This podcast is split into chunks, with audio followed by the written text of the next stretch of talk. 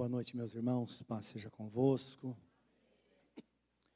Nós vamos ler a Bíblia Sagrada, mas antes da leitura, até nós precisamos, eu quero convidar você a orar em favor de um dos nossos irmãos. Ele teve seu carro roubado. Irmão Reinaldo, ele tem uma perua escolar, talvez tenha visto aí uma, uma van escolar. E um carro caro, novo, e não estava no seguro. E ele precisa desse carro para trabalhar. Está devendo ainda o carro, está pagando. Não é? É? Graças a Deus. Vamos dar um aplauso para Jesus? Amém. Louvado seja Deus. Amém. Graças a Deus. Amém. Deus é bom, não é? Deus é bom. Deus é bom. Louvado seja Deus. E às vezes nós nos esquecemos. Até pedir perdão para Deus em relação a isso. Porque quando ele, eu fiquei sabendo, eu entrei no quarto, eu orei e falei, Senhor, até a noite, nós queremos esse carro de volta. E eu me esqueci disso, que orei à tarde, não é? Mas Deus é bom e Ele é poderoso. Eu dizia na minha oração, Senhor, o caso dele não tem jeito, ele não tem o que fazer. Se não achasse, ele ia perder a casa que mora, tanta coisa, não é? O nosso Deus, ele não dá aprovação além das nossas forças. Mas com aprovação, ele dá o livramento a fim de que possamos suportar. E quando eu ouvi no telefone o irmão chorando, eu falei isso com o Senhor. Falei, Senhor, tem coisas que nós não podemos suportar, não é verdade? E cada um sabe o seu ponto fraco. Mas Deus é misericordioso. Amém? Louvado seja Deus nesta hora. Amém. Quero convidar você a abrir a Bíblia Sagrada, livro de Provérbios, capítulo 27, para a nossa leitura.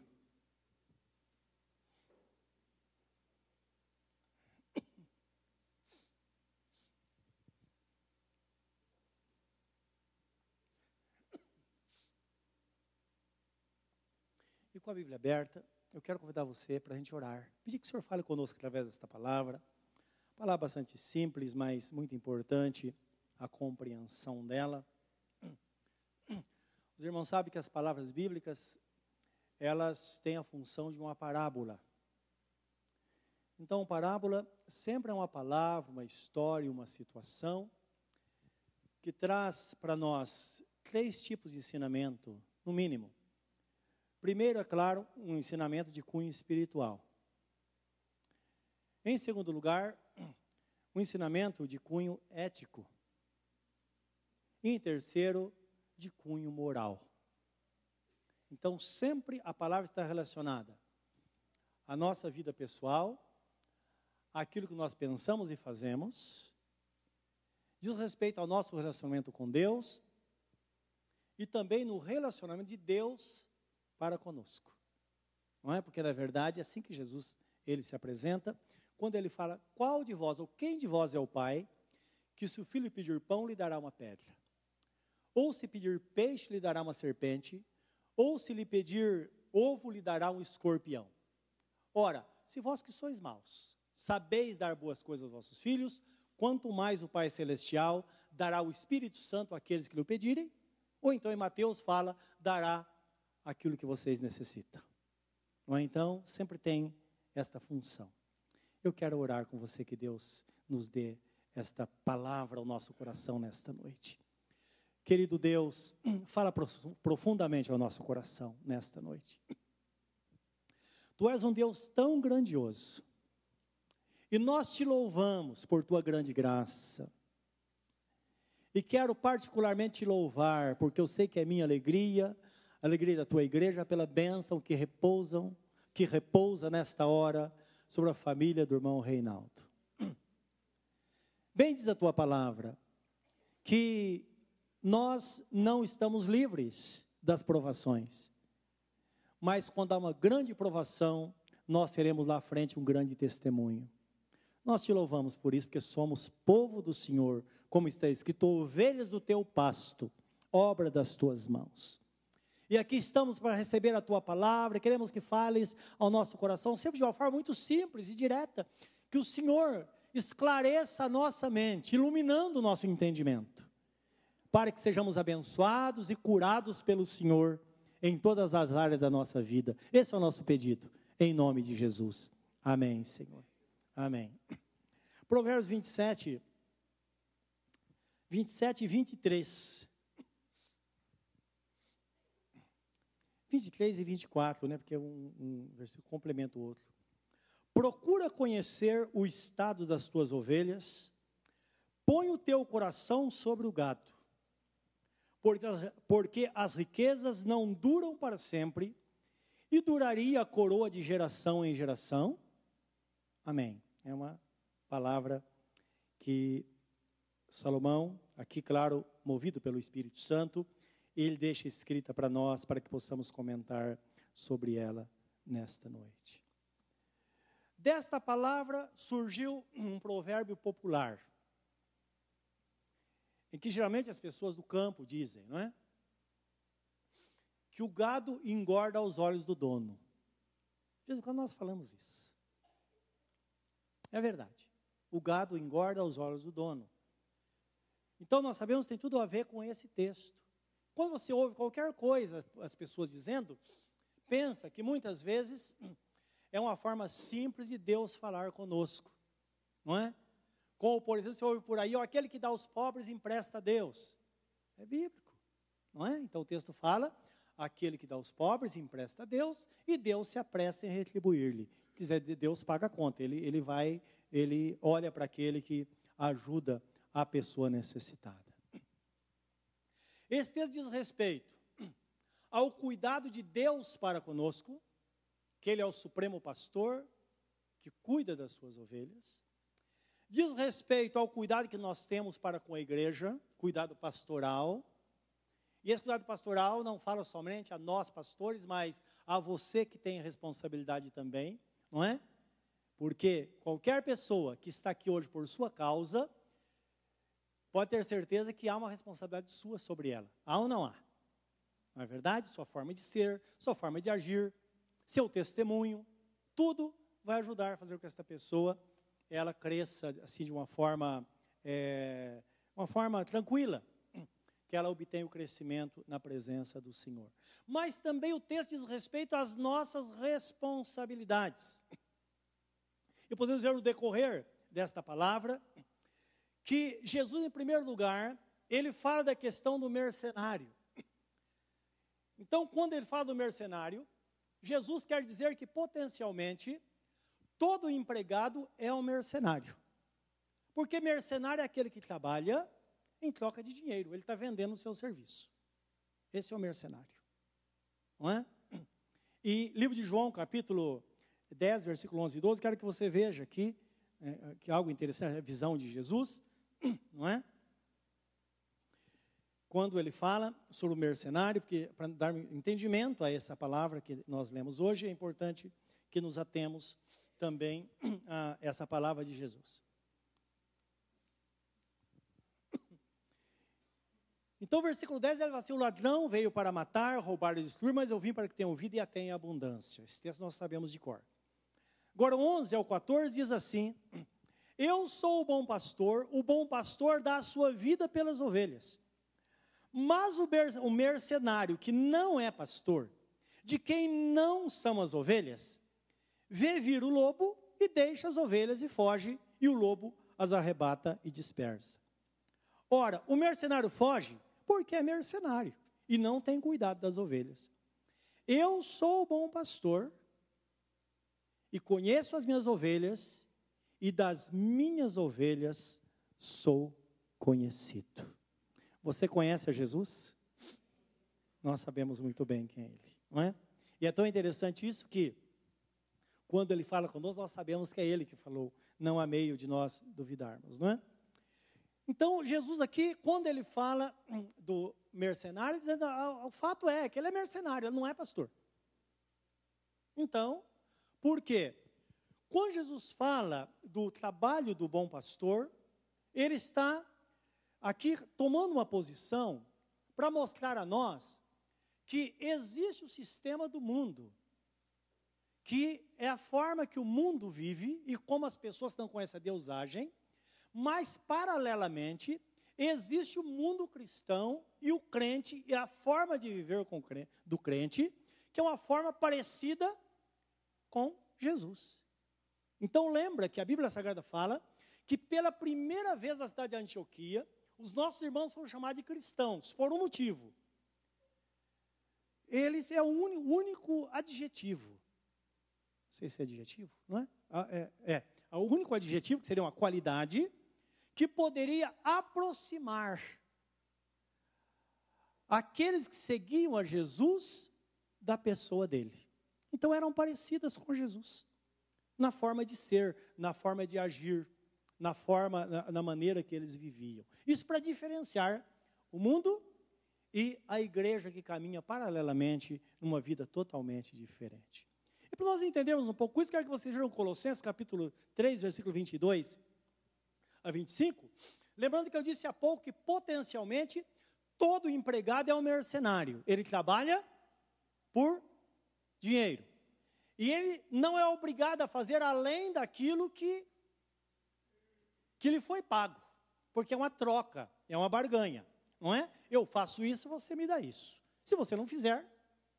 E esta é a razão porque muitas pessoas, às vezes por um, situações tão simples, por questões tão pequenas, elas estão brigando na justiça, entra com processo trabalhista, e às vezes até contra os irmãos, não é? E é verdade, tem patrão que às vezes ele merece mesmo, até mais do que isso.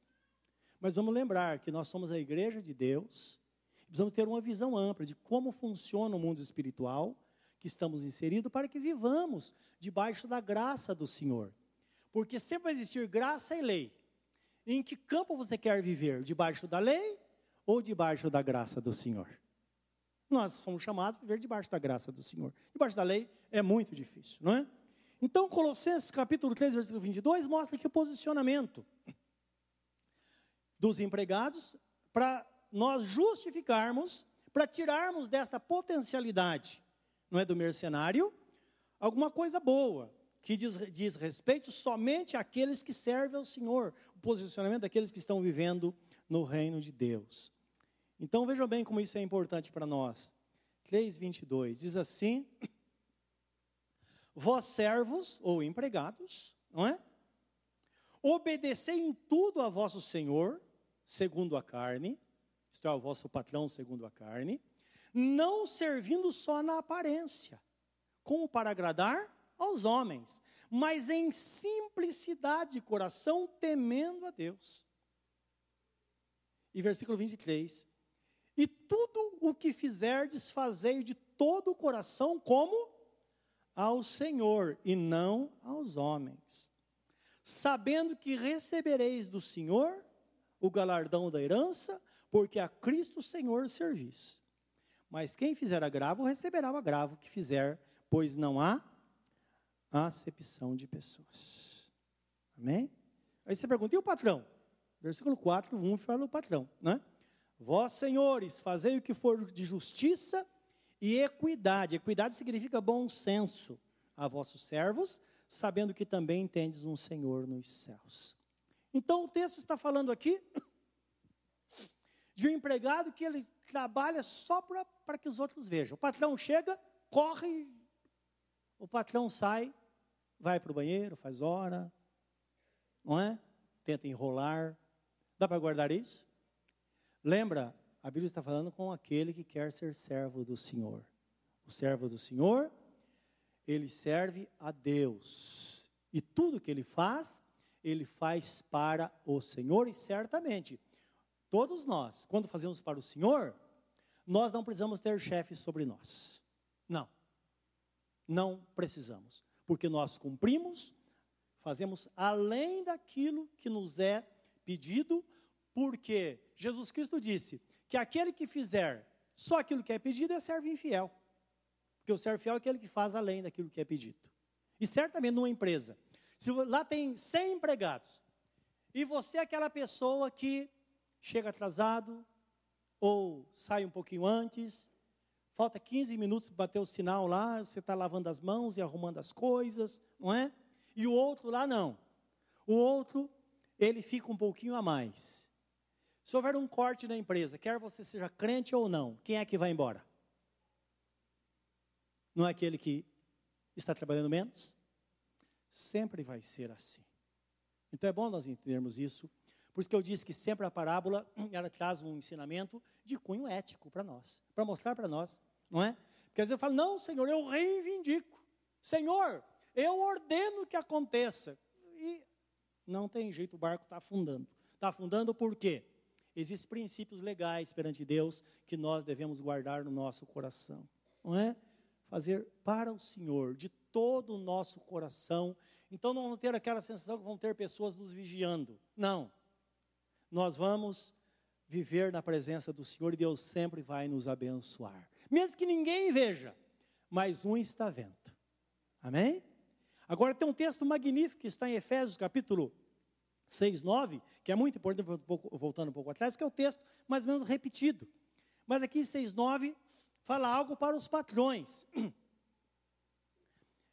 Diz assim: E vós, senhores, fazei o mesmo para com eles, para com os empregados, deixando as ameaças. O que é ameaça? Ó, oh, cuidado que eu vou te mandar embora. Cuidado que eu vou fazer isso ou aquilo. Não, não deve fazer isso. Se é mandar embora, mande. Não é? Porque se a pessoa não está agindo direito, não é porque irmão em Cristo que vai poupar. Então, é bom entender que a empresa não é igreja. É diferente. Lá impera a lei a princípio. Se está debaixo da graça, Deus vai julgar. Está debaixo da lei, aí as coisas vão mudar. Amém? Então guarde isso no seu coração. Isso muda também nosso sentido, nossa forma de agir. Vós, Senhor, fazer o mesmo com eles, deixando as ameaças, sabendo também que o Senhor deles e vós está no céu. E que para com ele não há acepção de pessoas. Isto é, Deus está vendo tudo o que acontece, porque o que vale é a motivação do nosso coração. Amém, meus irmãos? Então perceba que nós agora desconstruímos aquela ideia, não é?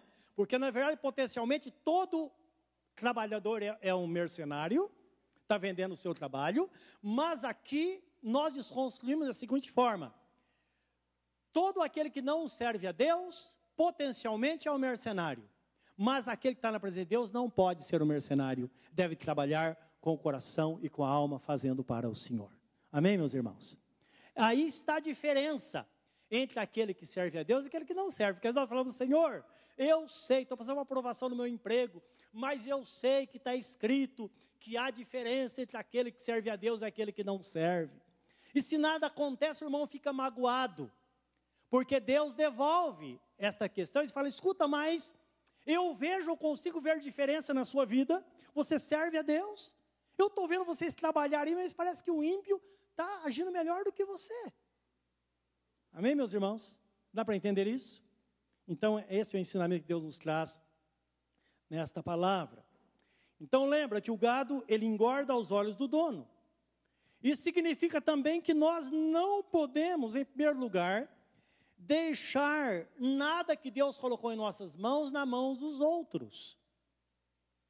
Se você tem um projeto, recebeu de Deus algo de Deus, não pense que os outros vão realizar para você. É você que vai realizar.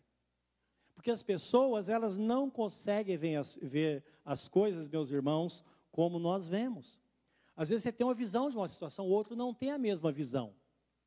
E muitas pessoas têm fracassado em todas as áreas da vida. Pessoas às vezes começam bem um negócio, mas aí ela já acha que quer que os outros realizem aquilo. Não é? Eu conheço um pastor que Deus está abençoando muito a igreja dele e muitas pessoas se convertendo, e ele começou a passar os pés pelas mãos, e por questão de seis meses chegou para mim e falou, pastor, olha, eu tenho, eu tinha um monte de gente assalariado na igreja. E tanta coisa, tanto compromisso. Falei, meu Deus, esse camarada ele vai se dar mal, está passando os pés pelas mãos. E foi certo, questão de um ano, ele veio chorando. Olha, ele perdeu quase tudo o que tinha. Por quê? Na hora de pagar as dívidas, alguma coisa não deu errado lá, ele precisou vender carro, quase perdeu a casa que morava para pagar, as dívidas. Porque, no fundo, ele achava que a igreja deveria se responsabilizar pelas dívidas que ele fazia. E as coisas não são assim.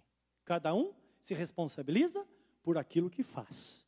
Por isso que nós, em todas as áreas, precisamos ter a consciência que estamos seguindo a vontade do Senhor. Tá? Então, o que Deus quer é que, acerca de nós, das nossas vidas, se você quer realmente alcançar algo, quer que o seu gado engorde, você quer que, que, tudo que você faz, onde você põe a mão, tenha a bênção de Deus, não desvie os olhos daquilo que Deus colocou no seu coração. Somente você pode realizar. Se você pensa que simplesmente você quer ter uma família, mas você deixa os filhos nas mãos dos outros, e você quer que tudo dê certo, poderá dar tudo certo se você tiver sorte. É verdade ou não é? Porque a incumbência divina de educar os filhos está nas mãos de quem? Dos avós? Dos tios? Do vizinho? Do pastor? Está na mão dos pais. Então é isso que a Bíblia fala. E é muito interessante isso, porque nós vivemos dias turbulentos. Porque as coisas, o, sistema, o sistema vai nos engolindo, não é? Então hoje nós vemos pessoas se casando e tendo filhos, mas a própria luta do dia a dia faz com que o casal saia de casa de madrugada e chegue à noite. E os filhos estão vindo. Ele vai culpar quem pela situação? Não é verdade, meus irmãos? Antigamente não era assim, é bom nós entendermos. Nós somos frutos da sociedade que vivemos, mas antigamente era. Todo homem, quando ele se casava, ele tinha consciência de que ele ia trabalhar, ia manter a casa, a esposa tinha consciência que ia cuidar das casas, da casa e criar os filhos. Se ela optasse por ter uma vida profissional fora, então ela ia ter consciência de que não ia ter filhos. Porque ter para colocar nas mãos dos outros sempre é um risco e, claro, a prática está aí. Não é? Porque a teoria é uma coisa, a prática é outra. Amém, meus irmãos? É algo doloroso que nós vivemos hoje, mas é algo muito real. Eu quero que você veja isso em Efésios capítulo 6, versículo 1 a 4, que o texto fala aqui sobre a questão dos filhos e pais, esta relação. Então lembra, guarda esse provérbio. Então você não, não consegue guardar o texto bíblico, guarda esse provérbio. O gado engorda aos olhos do dono. Guarda isso que isso vai seguir você para sempre. Vós, filhos, sejam obedientes a vossos pais no Senhor, porque isso é justo. Ora, se as crianças não são ensinadas no caminho do Senhor, como que esses filhos vão obedecer aos pais no Senhor? Só obedecem no Senhor se eles conhecerem a palavra do Senhor. Honra teu pai e tua mãe, que é o primeiro mandamento com promessa, para que te vá bem e vivas muito tempo sobre a terra. Como que os filhos poderão ter em mente esse mandamento se eles não são ensinados? E vós, pais, não provoqueis a ira a vossos filhos, mas criai-os na doutrina e admoestação do Senhor.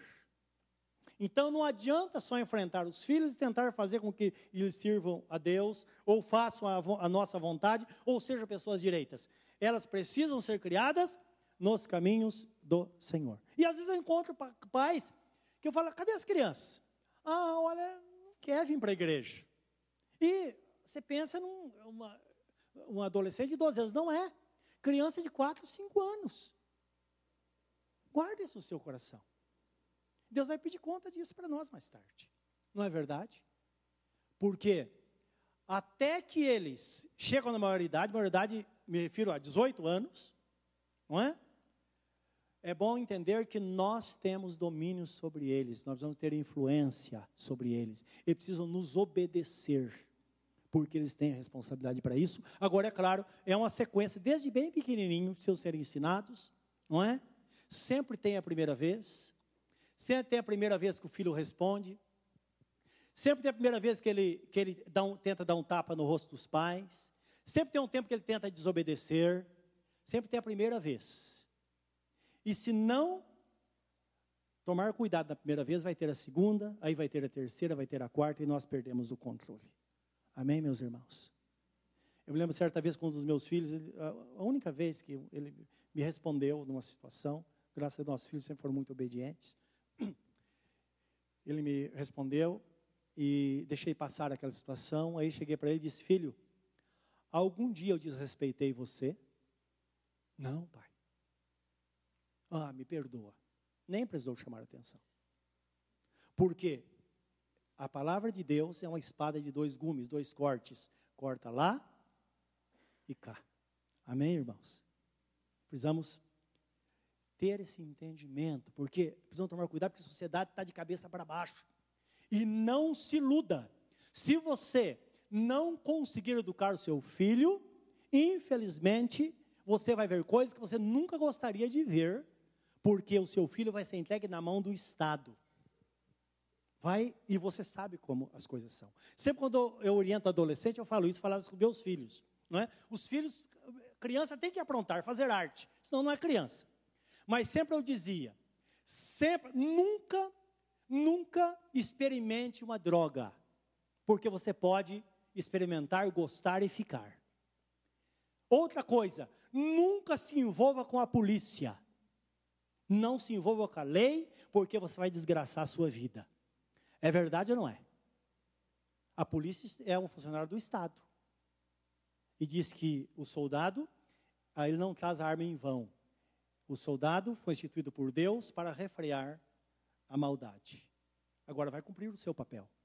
Então, ou nós, como pais, ensinamos, encaminhamos nossos filhos, ou então vai chegar um momento, o próprio Estado, você repreender um filho asperamente, você pode ser processado, mas se você ver um policial batendo no seu filho, você não vai poder fazer nada. É verdade ou não é? Olha que contradição. E como igreja, ou nós nos posicionamos como servos do Senhor. Claro, espancar filho nunca, mas educar sempre, disciplinar sempre, amar sempre.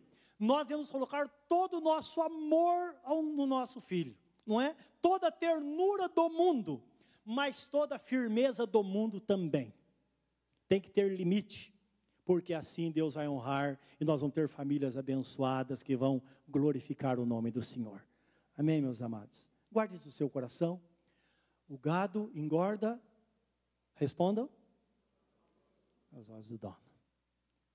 Nós é que sabemos onde nós queremos chegar. É isso que diz o texto bíblico que nós acabamos de ler.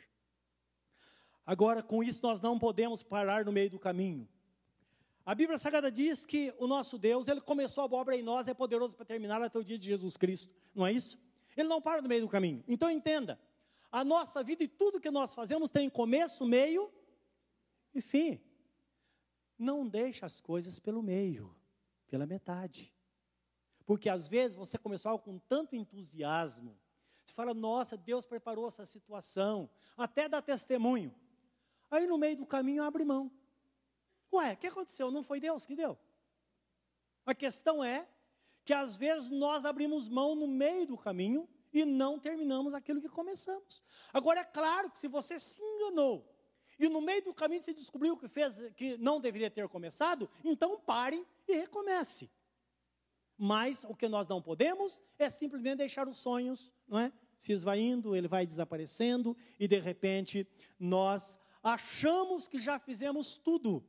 Não, meus irmãos. A Bíblia Sagrada nos diz, nos mostra que sempre o melhor está por vir. Lembra que está escrito, não é? Aquilo que olhos não viram, nem ouvidos ouviram, nem sequer penetraram no coração do homem, são aquilo que Deus tem reservado para aqueles que o amam. Então Deus tem coisas grandes para nós. Então, nós chegamos aqui, e daqui para frente? Nós sabemos que tem muita coisa a ser completada na nossa vida, nós passamos, o nosso Deus trabalha diariamente, até o final ele vai trabalhar em nossa vida, e nós também devemos trabalhar diariamente, lembrando que está escrito, né? a Bíblia Sagrada diz assim: levanta e anda, porque aqui não é o teu descanso. Porque às vezes nós pensamos em descanso, ah, já fiz aqui, vou parar um pouco. Não, a vida continua. Parar significa abrir mão de muita coisa que Deus tem reservado para nós, que nós poderíamos fazer na nossa vida e na vida de pessoas que estão em de redor de nós. Eu quero que você leia em Filipenses 3, 12 a 16. Aqui o apóstolo Paulo ele estava numa situação difícil, não é? Vivendo dias que antecediam a sua morte. E nas suas palavras, nas suas epístolas, ele sempre mostra a sua aspiração pela ressurreição dos mortos. Então, o desejo de Paulo era estar preparado para a grande ressurreição. Então, só que as pessoas achavam, olhando para ele, achavam que tudo estava terminado. E aqui ele mostra que não. Então, versículo 3, 12 a 16, ele diz assim: Não que já a tenha alcançado ou que seja perfeito, mas prossigo para alcançar aquilo para o que fui também preso por Cristo. Irmãos, quanto a mim, não julgo que o haja alcançado, mas uma coisa faço, e é que, esquecendo-me das coisas que atrás ficam e avançando para que estão adiante de mim, prossigo para o alvo pelo prêmio da soberana vocação de Deus em Cristo Jesus. Pelo que todos quantos já somos perfeitos, sintamos isto mesmo. E se sentis alguma outra coisa ou de outra maneira, também Deus vos revelará. Mas naquilo a que já chegamos, andemos segundo a mesma regra e sintamos o mesmo. Amém? O que significa de fato esta palavra? É que realmente não podemos parar no meio das coisas e às vezes a pessoa tem a sensação que não tem mais nada a fazer. Não é? Certa vez a pessoa chegou a mim, ela tinha, com muito esforço, ela tinha terminado a, o ensino médio e, claro, veio feliz falar comigo. Diz, pastor, eu me formei. Diz, me formou em quê? Ah, terminei o ensino médio. Falei, então agora você vai procurar um emprego e você sabe quanto você vai ganhar? E eu tinha visto uma, pesquisa, visto uma pesquisa naquele período que uma pessoa que tem um curso superior ganha pelo menos R$ 1.500 acima daquele que não tem. Falei, então, uma pessoa nova, jovem, ela está preparada para parar. Se não, você preparou uma situação para avançar e não há limite até onde você pode chegar. Os irmãos estão entendendo? E todo mundo pode. Existe um, um, um irmão que nós queremos, eu me orgulho muito dele. Alguns anos atrás, ele chegou a mim, e uma bem jovem, tinha 22 anos, e estava lutando, não conseguia terminar o ensino médio, não conseguia fazer mais nada, e estava desempregado, o pai aposentado ganhando pouco, e ele entrou numa faculdade, não conseguia pagar, fazia três meses não conseguia pagar, porque entrou pela, pela ProUni, mas depois deu algo errado lá e foi cancelado, não sabia o que fazer. Eu fiquei muita pena dele, marcou muito, porque ele chorou muito naquele dia. Ele falou, pastor, não sei, eu vou ter que largar tudo.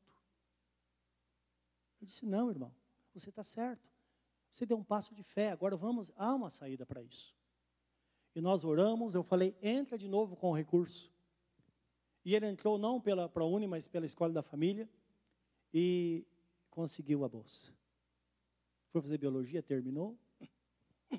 Terminando o curso, ele conseguiu na USP um curso que preparou para o mestrado. Inclusive foi apresentado o mestrado dele há poucos dias e foi, passou com mérito. Ele já tem artigo escrito em e numa revista americana, não é, com louvor, com o, o menino está realmente uma benção. Então ele fez mestrado na área de, de farmacologia e agora está fazendo doutorado. O menino aqui de Ferraz, família pobre. Mas lembra que está escrito quando o apóstolo Paulo fala: tudo posso naquele que me fortalece? É isso aí. Entende? E podia contar outros testemunhos de pessoas que hoje estão conseguindo coisas que, mas como a gente podia dizer, como dizia lá, como disseram para os apóstolos lá, tem uma coisa boa vindo de Nazaré? Tem alguma coisa boa vindo de Ferraz? Tem. Tem pessoas lavadas e remidas pelo sangue de Cristo. Tem pessoas que podem fazer muito, desde que não parem no meio do caminho. Esse é um dos casos. Tem casos que vocês não imaginam coisas gloriosas acontecendo na vida de algumas pessoas. Por quê? Elas colocaram o coração e entenderam que elas podem sim seguir ao Senhor, andar na presença de Deus, ser pessoas que sirvam ao Senhor de todo o coração. Na verdade, não pode ser mercenário, tem que ter pessoas que dedicam inteiramente a vida ao Senhor, não é? Então o apóstolo Paulo disse: Eu prossigo para o alvo. Eu não alcancei tudo, mas eu tenho um alvo a alcançar, e nós temos, meus irmãos, este alvo a alcançar, porque é assim que Deus faz na nossa vida. Aquele que começou a boa obra em nós, ele é poderoso para terminá-la até o dia de Jesus Cristo. Agora, para concluir, é bom nós entendermos que o nosso Deus, ele não descuida de nós, porque estamos falando de um olhar paternal. Nós olhamos sobre a nossa criação. Foquei aqui a nossa família, trabalho, tudo aquilo que queremos para o futuro. O nosso Deus tem esse olhar para conosco. E é interessante que o salmista fala no Salmo 113, quando apresenta o nosso Deus como redentor, aquele que redime. Redimir significa trazer de volta o que se perdeu. Ele diz assim: não há Deus como o nosso Deus, que está sentado no alto trono e observa os filhos dos homens. Deus está de olho em você. Ele cuida de nós constantemente. E quando uma pessoa percebe que ela está crescendo forte, está se fortalecendo no Senhor, está vivendo uma vida plena diante do Senhor, está vencendo diariamente. É uma pessoa que tem uma vida cristã é, firme, alguém que não, não fica olhando para trás, porque tem pessoas que pensam assim, elas mantêm a vida cristã até que tudo está indo bem. Quando surge um problema, elas se decepcionam. Lembra que Jesus falou daquela semente que é lançada entre os espinhos? E no calor do dia a pedra esquenta e mata a planta, meus, entre os espinhos, entre as pedras, o calor do dia significa as provações que nós passamos diariamente. Lembra que o mandamento de Deus é esse? Meus irmãos, sede firmes e constantes, sempre abundantes na obra do Senhor, porque no Senhor o vosso trabalho não será vão. Que ninguém te detenha, olha para o Senhor, vença as barreiras, vença todas as dificuldades e certamente a bênção de Deus vai estar sobre você, porque tem um texto bíblico maravilhoso, eu gosto muito dele, nós, talvez você conheça isso de corde, tanto que eu já falei sobre ele. Está em Romanos 8, 31 e 39, que mostra a aliança que Deus tem conosco, como estamos presos a Ele, não é? A responsabilidade que Ele tem para com as nossas vidas. Por isso que Jesus Cristo disse: Eu nunca te deixarei, jamais te desampararei. Aquele que vem a mim, de maneira nenhuma eu lançarei fora. É bom nós entendermos. Quem é esta pessoa? Eu e você. Se está na presença de Deus, você está sendo cuidado pelo bom pastor. E a ovelha, aos olhos do pastor, não é? O gado, aos olhos do dono, ele vai desenvolver de uma forma favorável, não é? Porque o dono vai estar cuidando. O nosso Deus, Ele é o dono das nossas vidas e Jesus é o bom pastor que cuida das nossas almas. Livro de Romanos, capítulo 8, versículo 31 a 39. Diz assim: o texto começa dizendo, com uma pergunta: Quem poderá, ou que dirão, pois, essas coisas, se Deus é por nós? Já fez essa pergunta? Se Deus é por mim, quem será contra mim? Ninguém. Eu me lembro de uma pessoa que certa vez, um, um pregador, que ele nos contou uma história interessante, me marcou muito. Ele estava com a, a, filha, estava muito doente, com febre, uma situação muito difícil, e ele tinha esse pensamento. Sabe pensa, crente que pensa em olho gordo, que o inimigo atinge, sabe essas coisas? Coisa louca. Não crê que está escrito que Deus vai nos proteger, que mal nenhum entrará na nossa tenda. Que o Senhor cuida de nós, Ele nos protege. E ele tinha outro pensamento. E ele começou a orar e falou: Senhor, olha o que está acontecendo. O teu inimigo atingiu a minha filha, sugerindo que o diabo havia, havia atingido a filha dele. E ele disse: Olha, tal foi a surpresa que Deus falou comigo. E Deus falou: Meu inimigo não, só se for seu, porque eu não tenho inimigo. Ou Deus tem inimigo? A primeira vez que Satanás, que era o anjo de luz, se rebelou contra Deus, Deus o lançou no abismo para sempre. Deus tem algum inimigo? Claro que não. E é isso que nós vamos entender. E por isso que o texto fala: ora, que diremos essas coisas? Se Deus é por nós, quem será contra nós? aquele que nem mesmo a seu próprio filho poupou, antes o entregou por todos nós, como nos não dará também com ele todas as coisas? Quem tentará acusação contra os escolhidos de Deus? É Deus que justifica. Talvez você esteja preso ao seu passado, e o inimigo sempre traz à sua mente o seu passado, e você fica muito mal. Agora, o que diz a palavra? Quem tentará acusação contra os escolhidos de Deus, contra as novas criaturas? É Deus que o justifica. Quem os condenará? Pois é Cristo quem morreu, ou antes quem ressuscitou dentre os mortos, o qual está à direita de Deus e também intercede por nós. Quem nos separará do amor de Cristo? A tribulação, ou a angústia, ou a perseguição, ou a fome, ou a nudez, ou o perigo, ou a espada? Como está escrito, por amor de ti somos entregues à morte todo dia, não é? Isto é, estamos aí contados com aqueles que estão desprotegidos. Mas em todas essas coisas, ou melhor, fomos reputados como ovelha para o matadouro, mas em todas essas coisas somos mais do que vencedores por meio daquele que nos amou. Estamos como aqueles que estão de peito aberto, mas não significa que vai acontecer algo conosco, porque está escrito: o anjo do Senhor acampa ao redor daqueles que o temem e os livra.